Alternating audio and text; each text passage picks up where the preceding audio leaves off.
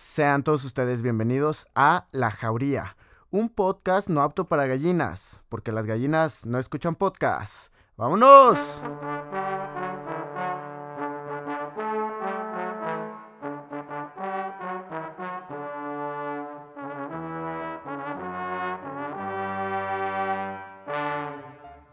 Y bueno, este, para comenzar, este, hoy ya no me voy a disculpar eh, al respecto sobre por qué no subí un capítulo o hacerles promesas falsas. Mejor ya les voy a, dejar con la incertidumbre. Ah, no se crean. No, eh, lo que pasó la semana pasada es de que eh, pues retomé ciertas actividades de mi vida como músico en varios ensambles, que es la Close Mayor Big Band y la Osihug o la Osifug. Ah, no es cierto, ¿eh? No, no se crean. bueno, eh, y pues eh, la verdad me consumió mucha energía durante la semana y pues ya llegaba y caía muerto. Pero eh, aquí estamos otra vez. ya esta semana estamos planeando los otros programas. Y como les digo, no les voy a prometer otra vez porque pues nada más quedó mal. Pero bueno. Eh, estamos ya en pues la recta final de febrero. Comenzamos el lunes pues con 24 de febrero, Día de la Bandera. Eh, hoy es martes por la noche, eh, de seguro usted lo va a estar escuchando esto después o a partir del miércoles, pero pues ya este mes ya se nos fue. Ya viene marzo, ya es el mes 3 y la verdad pues el 2020 comenzó, puta, no nos dejó noticia tras noticia, cada semana no, no nos hacía falta de qué hablar. Entonces, eh, pues yo le invito a que si usted ya tiene algo en mente, pues tome la decisión de hacerlo y, eh, y, ya no lo deje para después porque ya pasando marzo le aseguro que ya el año ya ni lo va a sentir y otra vez va a ser diciembre. Y también para recordarle nuevamente que pues nos siga en nuestras redes sociales o en mis redes sociales eh, como La Jauría Social Media para este podcast La Jauría y en mis redes personales como Fabián Telles Perrito. Así estoy en Facebook y en Instagram. Entonces, eh, damos comienzo con este programa y nuestro tema del día es las decisiones. Así que vamos.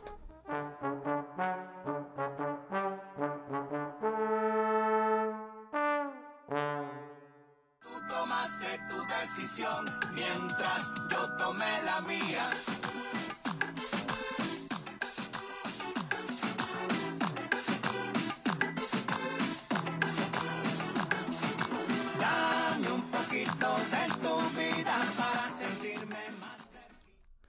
Y bueno, comenzamos el tema del día.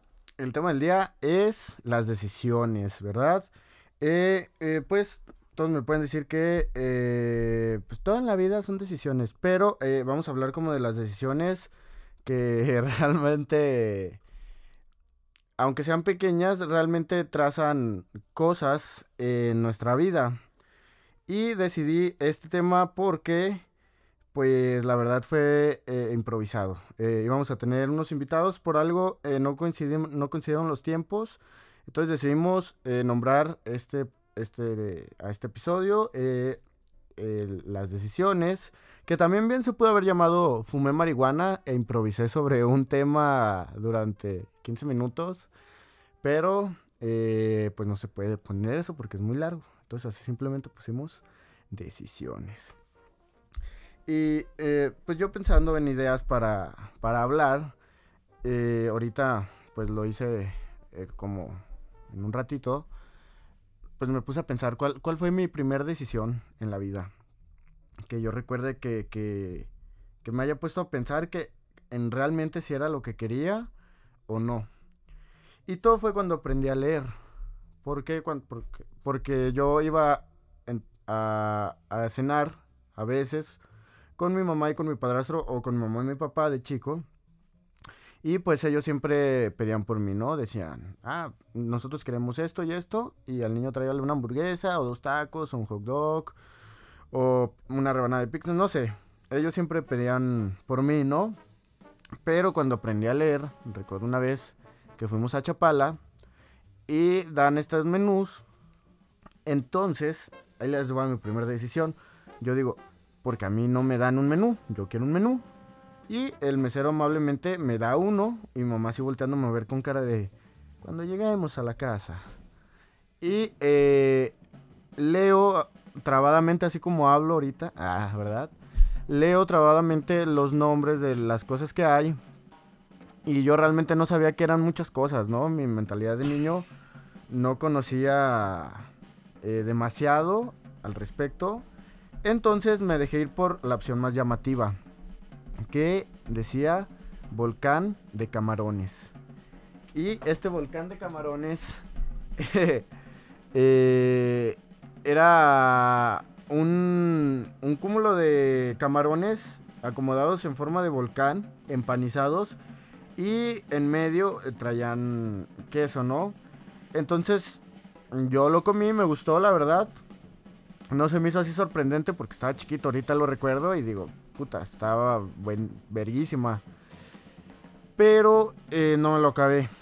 Entonces no me lo acabé y yo quería irme a, jugar a los juegos que había en el restaurante. Y mi mamá me dijo que no. Que si por mis huevos había pedido algo, tenía que respaldarlo. Tenía que respaldar esa decisión. Entonces, eh, me hizo pasar ahí como un mal contratiempo. Pero al final me dejó ir de todos modos. Y ya cuando me fui, realmente me quedé pensando si pude haber pedido la hamburguesa como siempre, pero me hubiera quedado con ganas de que era eso. Pero eh, realmente dije, pues me arriesgué y, no fue lo que yo esperaba o como la expectativa que tenía, pero eh, al fin y al cabo es una experiencia nueva. Entonces, pues, eh, conforme los años, como por eso de tercero de primaria, eh, también eh, me enseñaron el juego del ajedrez eh, desde muy chico. Entonces, pues este juego es prácticamente tomar decisiones y pensar tres o cuatro movimientos adelante, visualizarlo como qué es lo que va a pasar o para dónde va el asunto, la cosa. Y este juego me ayudó y me perjudicó. ¿Por qué? Porque pienso demasiado las cosas o, para tomar una decisión me tomo demasiado tiempo pero me ayudó porque también cuando las tomo es rara la vez que, me arrepiento. O sea, realmente es muy, muy rara la vez que me arrepiento de una decisión. Y, y pues este juego la verdad se lo recomiendo muchísimo. Si no lo practican, ahí les va un tip.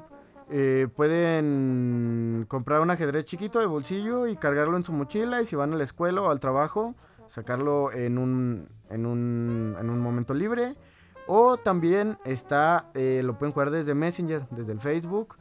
Y eh, el Messenger ya trae este juego, o sea, nomás lo buscan así como si buscaran una persona para chatear. Ponen ajedrez o chess en inglés, para el que no sepa. Ah, y eh, pueden retar a sus amigos, pueden jugar. Hay varios, varios juegos ahí de ajedrez.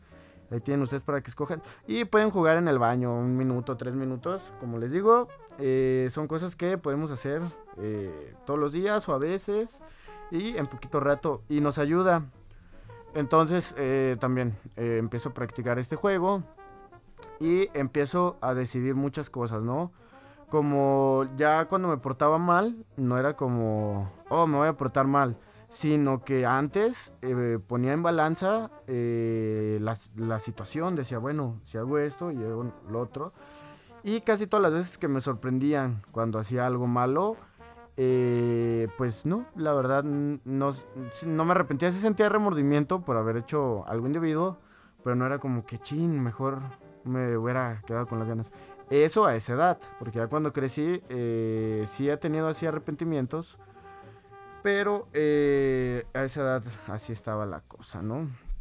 Entonces pasan los años y eh, entro a la secundaria y en la secundaria también tuve que tomar decisiones que, trazaron el rumbo de mi vida.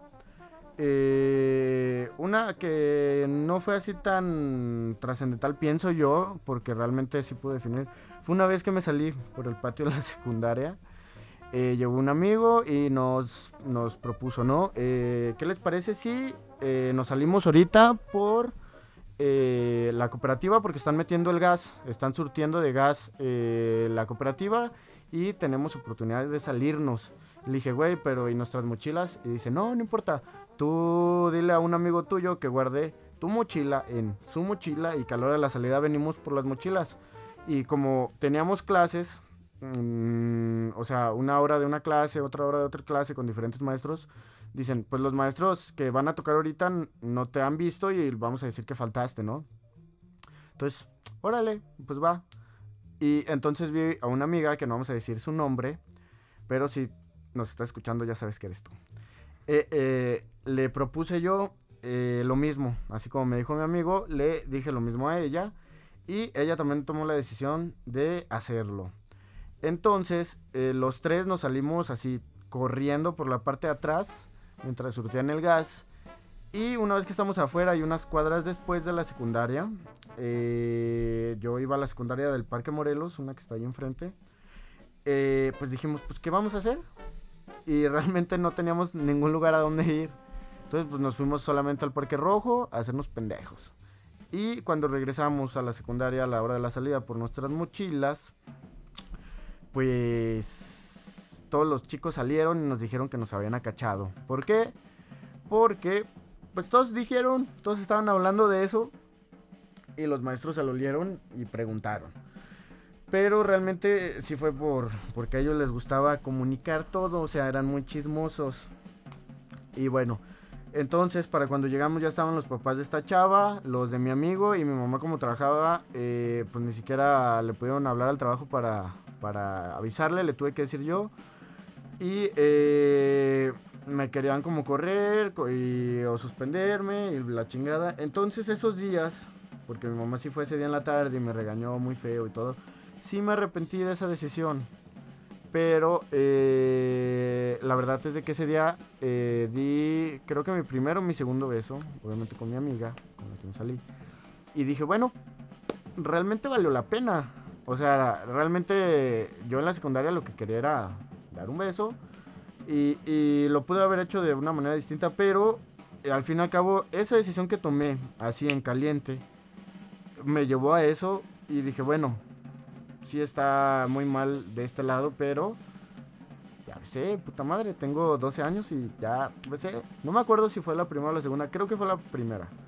Pero eh, dije, pude haberlo hecho de otra manera, entonces no me arrepentí. Pero eh, sí sopesé mucho la situación y dije, bueno, pudo, pudimos habernos hecho la pinta ni siquiera llegar a la secundaria y ahí sí nadie se da cuenta. Entonces dije, bueno, ya las decisiones que voy a tomar, las voy a tomar. eh, que todo sea más conveniente. No tanto así como, uy, pensar y la super mejor decisión, pero que eh, la, de los, del mal, de los males, el menor. Y bueno, esa fue un hallazgo importante. Otro fue eh, un día, eh, llegó la FEG a defendernos, según eso, cuando todavía existía, porque la directora eh, hacía actividades ilícitas, como pedir cuotas, castigaba los celulares si no lo regresaba, y varias cosas, ¿no? Entonces llegamos e hicimos pues un, como una especie de rebelión. Y entonces ellos nos dijeron que tomáramos la escuela y nuestras mochilas, que íbamos a hacer una protesta pacífica, pero pura verga. Todos empezaron a alocarse. Y yo tomé la decisión de, eh, de pues, hacer un cagadero con todos. Bien me pude ir a mi casa y bien no. Pero eh, todos empezaron a hacer un desmadre, se fueron los maestros, X. Pero yo decidí quedarme hasta el final. Entonces, por quedarme hasta el final, eh, un güey encargado de la FEC me dijo, oye, güey, te vas a tener que quedar a ayudarnos a limpiar, ¿no? Entonces me quedé a limpiar y por quedarme a limpiar, eh, yo fui uno de los que anotaron el nombre de los que andaban ahí y después me cambiaron al turno de la tarde cuando regresó ya un nuevo director. Pero eh, me cambiaron a la tarde y también me arrepentí de lo que hice. Pero en la tarde conocí nuevos amigos y amigos que les gustaba hacer cosas distintas a las que yo conocía. Entonces eh, dije, pues bueno, eh, aquí estamos y a pesar de que todo no salió como yo quería, de todos modos me llevó a cosas que no esperaba y que está chido. Y el tercero fue eh, un día que llegué súper tarde eh, decidí que iba a faltar, pero al último dije, bueno, voy a ver si me dejan pasar a la hora del recreo. Tomé la decisión de pararme a las 10 de la mañana e ir a la secundaria a tocar, a ver si me dejaban pasar. Y ese día me dijeron, no, ya, güey, ya todos los días llegas tarde, ya llevas varias, ya, eh, te vamos a cambiar de secundaria. Nomás que llegue el director y a la verga.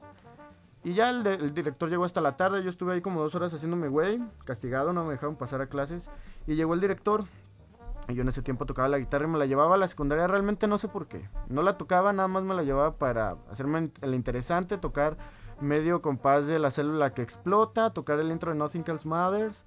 Realmente mm, no hacía mucho con la guitarra, pero me la llevé ese día. Y cuando llegó el director, dijo, ¡ay, otra vez tú! No, no, Fabián, a ver, ven. Y ya, me metió a la oficina y me dijo, a ver, ahora no queremos, no quiero discutir. Eh, te voy a proponer algo, si acepta, chido, puedes seguir y si no, te cambiamos de secundaria. Eh, yo veo que te gusta la música, vamos a iniciar una orquesta y eh, quiero saber si quieres ser parte de, pero ahí no hay guitarra, tienes que decidir un instrumento de la orquesta y ahorita es el momento, dices sí o dices no. Entonces yo dije, puta, una orquesta que teto, pero dije que sí. Y me dijo, bueno, solamente puedes eh, escoger entre el trombón o eh, el corno. Y ya le dije, no, pues el trombón. Y decidí ese día el trombón. Y créanme que ha sido una de las mejores decisiones de mi vida. Que para mí fue una decisión absurda porque dije, "Mm, no va a llegar a más. Solamente es para salir de este problema y seguir con mi vida. Pero realmente fue una decisión que eh, trazó el rumbo de mi vida. Y bueno, eh, con esta anécdota un poco breve, acarreada, eh, los, los dejo para eh, ir a nuestra sección del día, que es blanco, negro, el perro es perro. No si antes disfrutar de unos suculentos comerciales que preparamos para ustedes. ¡Vámonos! Ay, cabrón, me está llevando la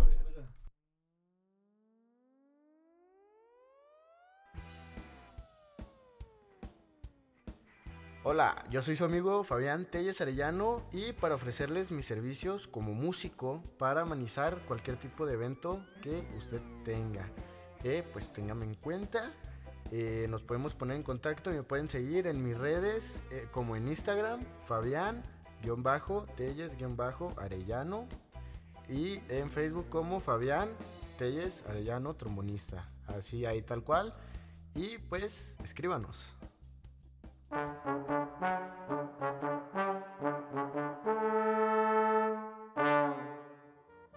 Y bueno, sean todos bienvenidos a nuestra sección Blanco Negro el Perro es Perro.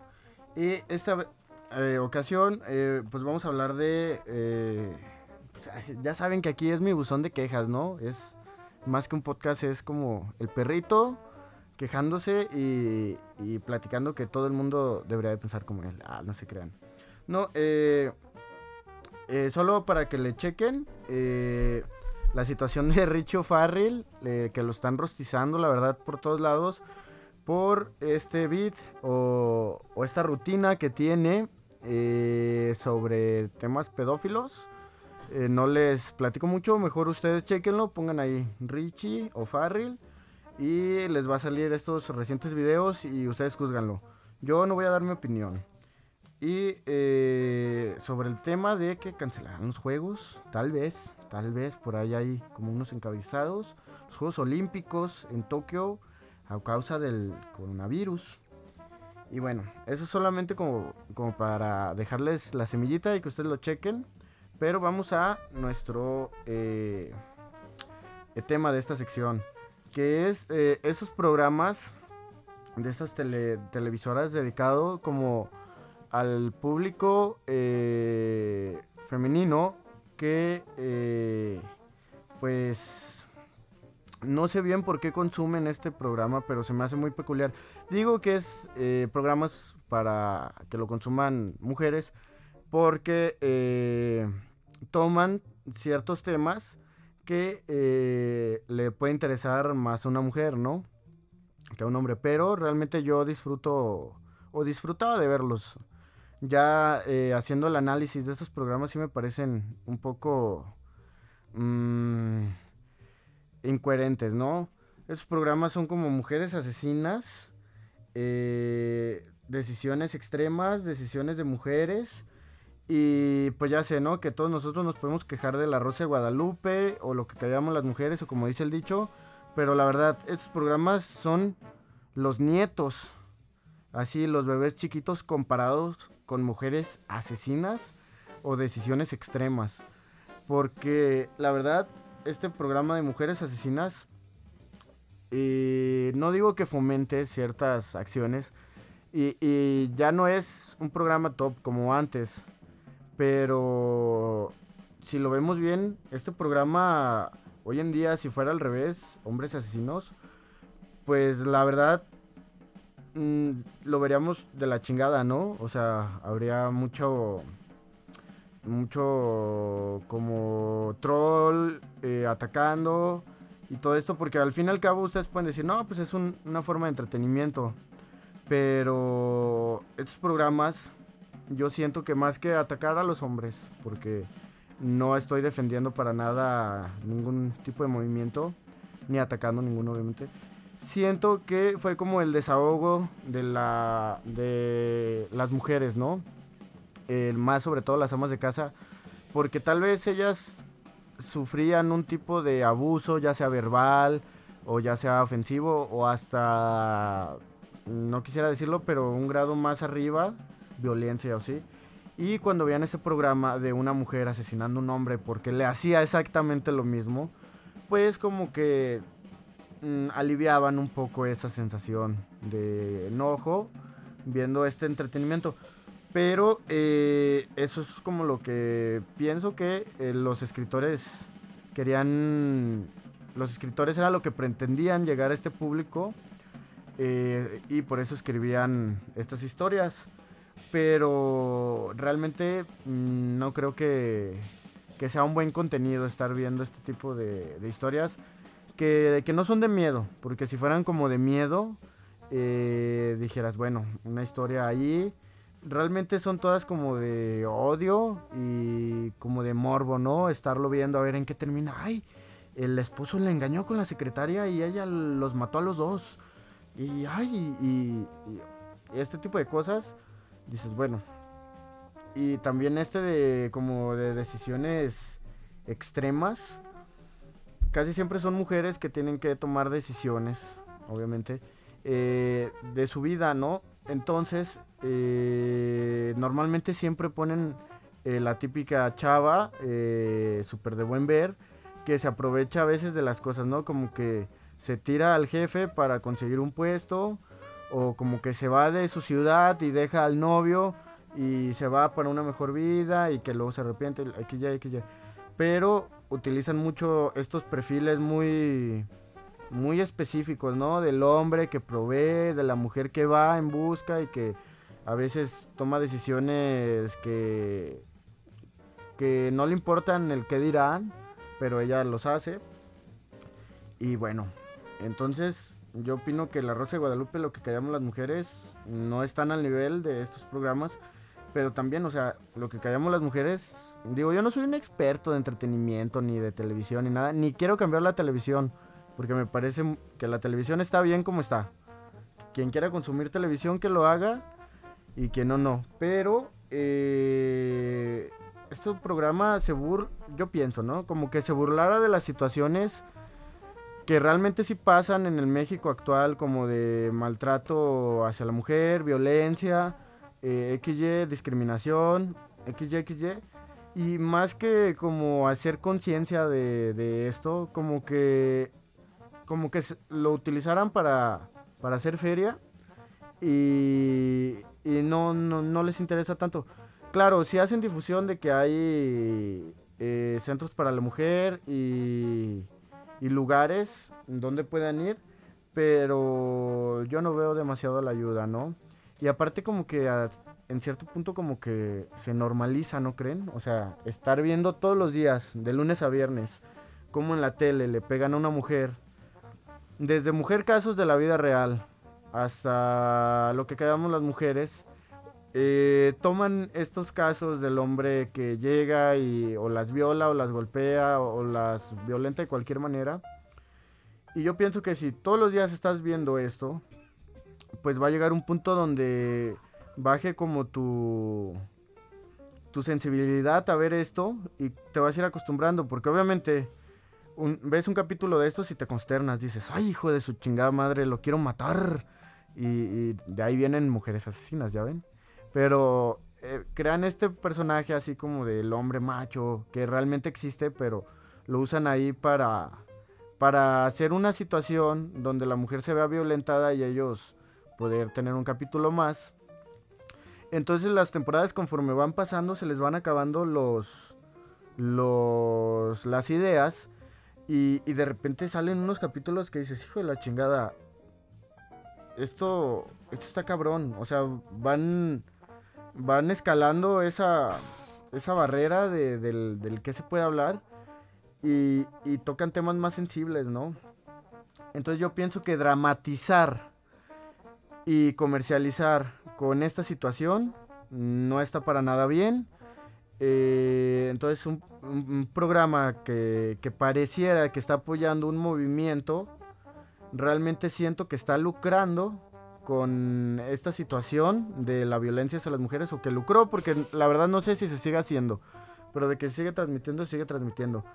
Y lo está dramatizando para eh, transmitirlo por la televisión y eh, pues ganar feria, ¿no? Entonces también llegamos al punto de que pensamos de que, ah, eso pasa nomás en la tele. En la vida real es un... No, no, no, en la vida real es igual y hasta peor. Pero eh, nos prepararon, nos prepararon tanto que, que ahora ya todas las noticias que tenemos pues realmente parecen un capítulo más de lo que quedamos las mujeres o, un programa de cualquiera de estos programas mencionados y, y pues no, no, no, no, o sea, no está para nada bien esto, ¿no? Entonces, eh, como les digo, no soy ningún crítico ni nada, pero les comparto mi opinión. Yo al menos no consumo nada de estos programas y no solamente no lo hago, porque muchos dicen, ay, es que yo no eh, morboseo a las mujeres en la calle, yo no las acoso, yo no soy parte del machismo, no. También mm, eh, solapar es ser parte. Entonces, yo cuando veo un amigo que le está chiflando o está haciendo una chingadera en la calle, le digo, eh, güey, la neta, eso no está bien, te ves mal, güey, y no me parece, si sigues haciendo eso, no quiero caminar contigo. Eh, igual así cuando veo que mi mamá está viendo uno de estos programas o que de repente le digo, oye, ma, ¿realmente esto es lo que quieres ver? Y, y platicamos al respecto, ¿no? O sea, de por qué realmente lo ve. Y, llegamos a la conclusión de que, pues no, o sea, a ella tampoco le gusta, ¿verdad? Entonces, pues bueno, este fue el episodio número 4. Y eh, pues le queremos agradecer que siga aquí. Le queremos recordar eh, que pues este es un podcast que se produce y se hace en Grupo Araga aquí en, en su sala de ensayo.